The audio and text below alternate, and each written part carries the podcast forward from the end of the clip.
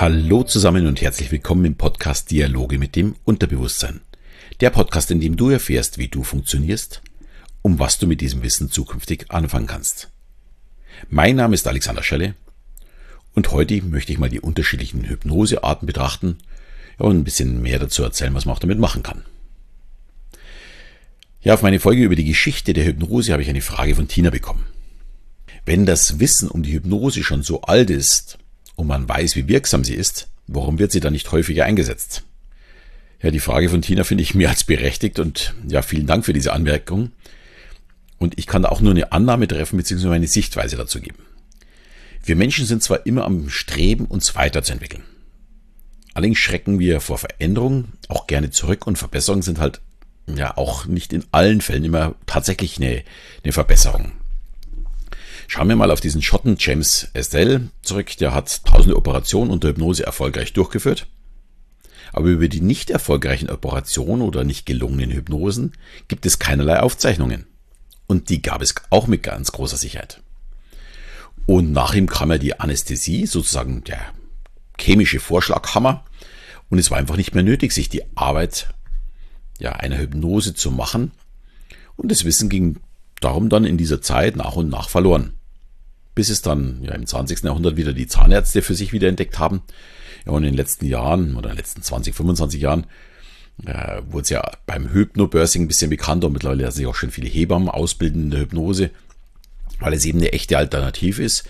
Ja, statt einer, bei einer schmerzvollen Geburt, dass man lieber eine Hypnose macht, als diese chemische Keule der schmerzhemmenden PDA. Also es ist im Grunde immer ein Weg. Ein weiterer Rückschritt in der Weiterentwicklung in der, der Hypnose in Europa war sicherlich auch Freud, der sich davon distanzierte und die Erfolge damit in Frage stellte. Er ließ sich ja selbst als Hypnotiseur ausbilden, versuchte sich auch daran, aber anscheinend mit sehr wenig Erfolg. Und er konnte es einfach nicht erklären, wann es funktioniert und wann nicht. Und dann war halt die Erfolgsquote für ihn scheinbar zu niedrig. Und dann hat er sich abgewendet und ist in seine Sprechtherapie äh, gegangen. Mittlerweile sieht es natürlich ein bisschen anders aus. Die Hypnosetherapie wird seit ja, Jahrzehnten praktiziert in Deutschland, aber erst seit ja, gut 25 Jahren, 2006 ungefähr, als eigenständige und wissenschaftlich anerkannte Therapiemethode auch anerkannt. Andere Länder waren uns da auch wirklich schon voraus. Ja, und ich hoffe, ich konnte deine Frage beantworten. Vielen Dank nochmal dafür, Tina. Damit auch gerne der Aufruf an euch. Der Podcast, den mache ich für euch und ich freue mich ja über jede Frage, jede Bewertung, jede Rückmeldung von euch. Diese fließen dann auch als Themen gerne äh, wieder rein in, in diesen Podcast, als Verbesserungen rein und dass ich einfach weitere ja, Themen habe, die euch interessieren. Aber kommen wir jetzt zu unserem heutigen Thema. Die unterschiedlichen Gesichter der Hypnose. Ja, hier unterscheide ich erstmal den Weg in den hypnotischen Zustand. Dies bezeichnet man bei uns in Fachkreisen als Induktion. Und dann natürlich auch die unterschiedlichen Anwendungsgebiete. Was kann ich in einer Hypnose überhaupt erreichen? Der wohl bekannteste Weg in die Trance ist so die klassische autoritäre Hypnose. Viele verbinden das wahrscheinlich mit einem Pendel oder einer Taschenuhr, die vor den Augen des Hypnotis, also dem zu hypnotisierenden Probanden, hin und her pendelt. Und dann äh, in den Augen des Laien auf einmal einschläft. Natürlich ist es kein Schlaf, sondern ein Trauerzustand, den wir ja zwischen unserem Wach- und Schlafzustand immer wieder haben. Aber dazu werde ich auch in einer späteren Folge mal ein bisschen mehr äh, eingehen. Bleiben wir aber bei der autoritären Hypnose. Das Wort autoritär sagt uns schon, der Hypnotiseur sagt dem Hypnotie, was er zu tun hat. Es ist eine sehr direkte Methode, die darauf beruht, durch eine Fokussierung das Tor in unser Unterbewusstsein zu öffnen. Im Fall des Pendels ist es also eine Augenfixation, eine Konzentration auf dieses schwingende Pendel. Und diese Konzentration muss aber nicht unbedingt optisch sein, es kann auch akustisch sein. Wenn du zum Beispiel den Ton nicht mehr hörst, fällst du ganz tief und wupp, schon ist er weg. Also ich brauche hier auch einen Überraschungsmoment. Das ist auch motorisch möglich. Äh, sobald dein Arm nach unten fällt, fällst du tiefer und tiefer. Sieht man auch in meiner äh, Show. Da gibt es auch unter anderem die olfaktorische Induktion, die ich viele Jahre äh, in meiner Show drin hatte, also über den Geruchssinn. Ein bestimmter Duft lässt den Hypnotie in die Hypnose fallen. Eine sehr, sehr angenehme Methode in meinen Augen. Ja, und aus der autoritären Hypnose ist durch Dave Ellman die Blitzinduktion geworden, also die Blitzhypnose entstanden. In oft nur wenigen Sekunden wird der Hypnotie dann in Trance geführt. Hierfür benötigt man eine sehr hohe Erwartungshaltung und die Person muss sich dann auch sagen, wow, ein Hypnotiseur. Der muss nur mit dem Finger schnippen und schon liegen alle da. Ich möchte das auch erleben. Wer so vorbereitet ist, für den benötigt man dann nur noch einen Überraschungsmoment. Man muss sozusagen sein Bewusstsein kurz austricksen und schon dringt man in das Unterbewusstsein ein. Die Blitzinduktion kennt man aber ja vor allem aus der Showhypnose raus. Da hat man nicht ewig Zeit und man muss in möglichst kurzer Zeit mehrere Personen in die Hypnose führen. Hier vielleicht auch noch so ein paar Worte zur Showhypnose. Ich zeige ja selbst die Hypnose auf der Bühne. Aber trotzdem so ein bisschen ein distanziertes Verhältnis dazu. Mir fehlt bei vielen Hypnose-Shows einfach der Respekt zu den Hypnotis. Da werden auf Teufel komm raus die schrägsten Experimente gezeigt. Egal, ob das den Mitspielern peinlich sein könnte oder nicht. Ich persönlich finde das nicht gut. Aber ich sehe in Hypnose-Shows auch die Möglichkeit, die Hypnose einem breiten Publikum näher zu bringen. Und das ist wirklich super. Die Hypnose ist wirklich so tolles Instrument und die Hypnotiseure, die es verstehen, dies dem Publikum zu präsentieren, ohne wirklich ja, irgendwelche Peinlichkeiten auf der Bühne, die werden merken, dass dann das Interesse an der Hypnose viel nachhaltiger ist. Die Showhypnose kann also helfen, die Menschen für das Thema zu öffnen. Ja, und vielleicht dann eben auch vorhandene Probleme bei einer Hypnosetherapie, also nicht in der Show, ja, dann auch wirklich anzugehen.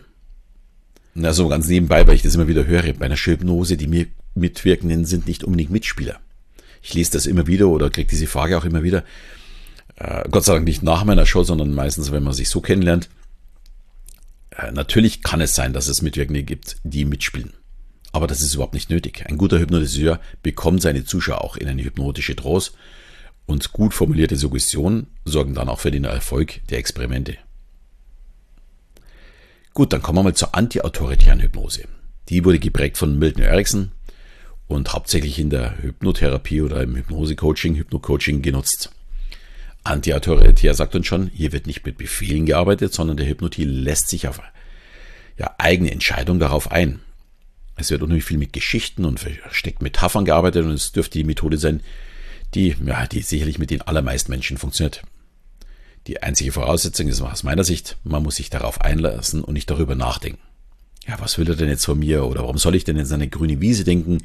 Also hier heißt wirklich, der Stichwort ist einfach loslassen. Und die Induktion würde sich dann ungefähr so anhören. Du kannst jetzt ein schönes Plätzchen suchen und wenn du möchtest, kannst du jetzt die Augen schließen oder auch ein wenig warten. Bis du soweit bist, lass dir einfach Zeit. Also die Entscheidung, etwas zu tun oder eben auch nicht, hat der Hypnotin in dem Fall. Für mich ist die antiautoritäre Hypnose ganz sicher die schönste und angenehmste. Ich selbst höre sie selbst so drei, vier Mal die Woche.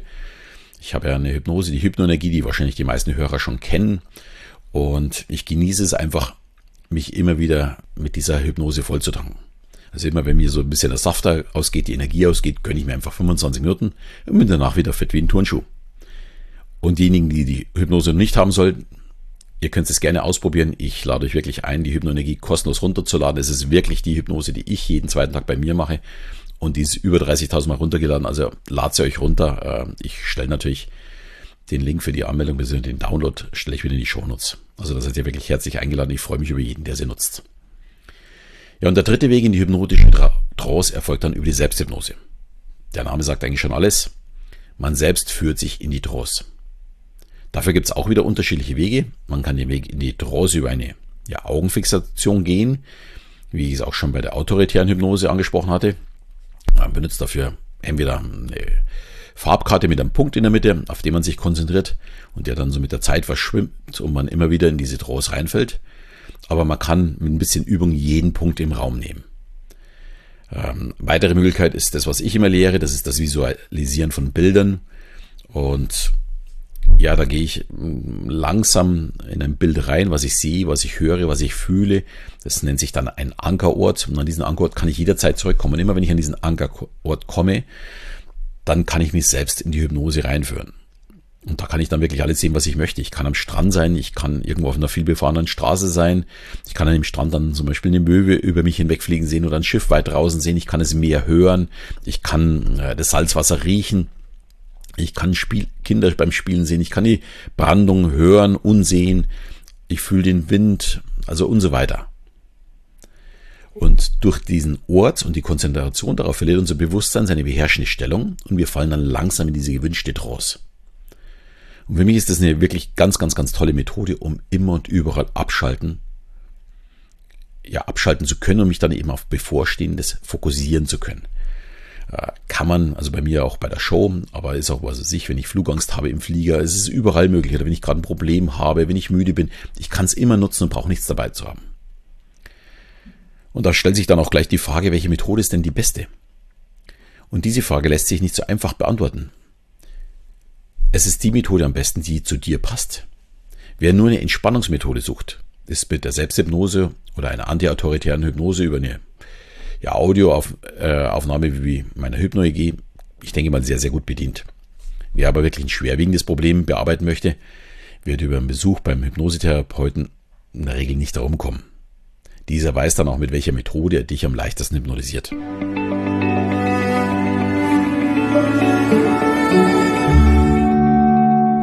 Ja, und damit stellt sich dann vermutlich gleich die Frage, ja, was dann?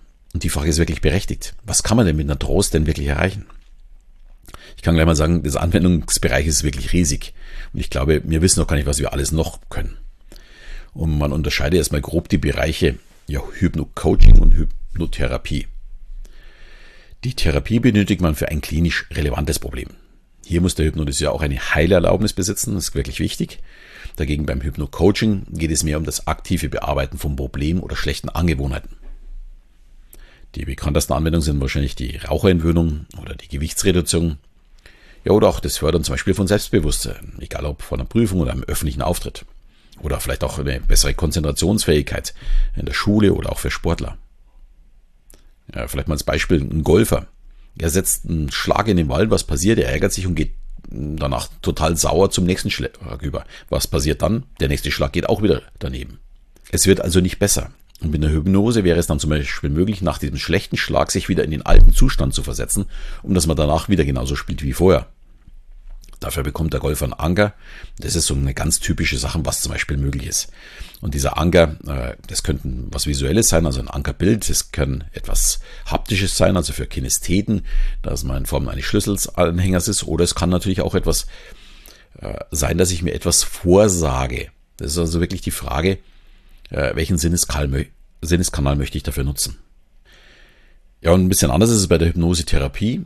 Da geht es dann um Ängste, ja, Depressionen, Panikattacken, zum Beispiel auch aufgrund eines traumatischen Erlebnisses, das man hatte in der Vergangenheit und vieles mehr. Hier alles aufzuzählen ist aufgrund der immensen Möglichkeiten gar nicht möglich. Man muss auch sagen, hier ist der Übergang von schlimmen Phobien und leichten Ängsten ein bisschen flexibel. Ich habe immer wieder Anfragen, weil jemand Höhenangst hat oder Angst vor Nadeln, gerade jetzt während der Pandemie. Aber das sind in der Regel keine schlimmen Phobien, sondern hier kann man mit einer sehr positiven Hypnose sehr schnell Abhilfe schaffen. Also ich muss nicht das Problem an sich anpacken, sondern einfach was Positives mitgeben, äh, um dass diese, ja, diese leichten Ängste verschwinden. Ja, zum Beispiel, wie toll das ist jetzt bei der Höhenangst, um auf diesen Turm zu steigen oder wenn ich Angst vor Nadeln habe, äh, wie man sich doch darauf freut, dass man sich jetzt Ohrlöcher stechen kann. Also hier kommt noch das Positive raus oder sich impfen zu lassen für denjenigen, der geimpft werden möchte, aber Angst vor der Nadel hat. Und für mich ist das auch ein ganz wichtiger Aspekt der Hypnose. Früher hat man eher mit der schlimmen Seite gespielt und ist danach zur äh, schönen Zukunft gekommen. Also man hat etwas Schreckliches äh, aufgemahlen und ist dann zur positiven Zukunft gekommen. Und heute geht es bei den meisten Hypnotiseuren viel mehr um die positiven Ziele und Botschaften. Äh, Finde ich eine ganz tolle Sache. Hypnose wird übrigens auch von der Polizei eingesetzt, um zum Beispiel Erinnerungen wieder hervorzuholen oder für Rückführungen in ein anderes Leben.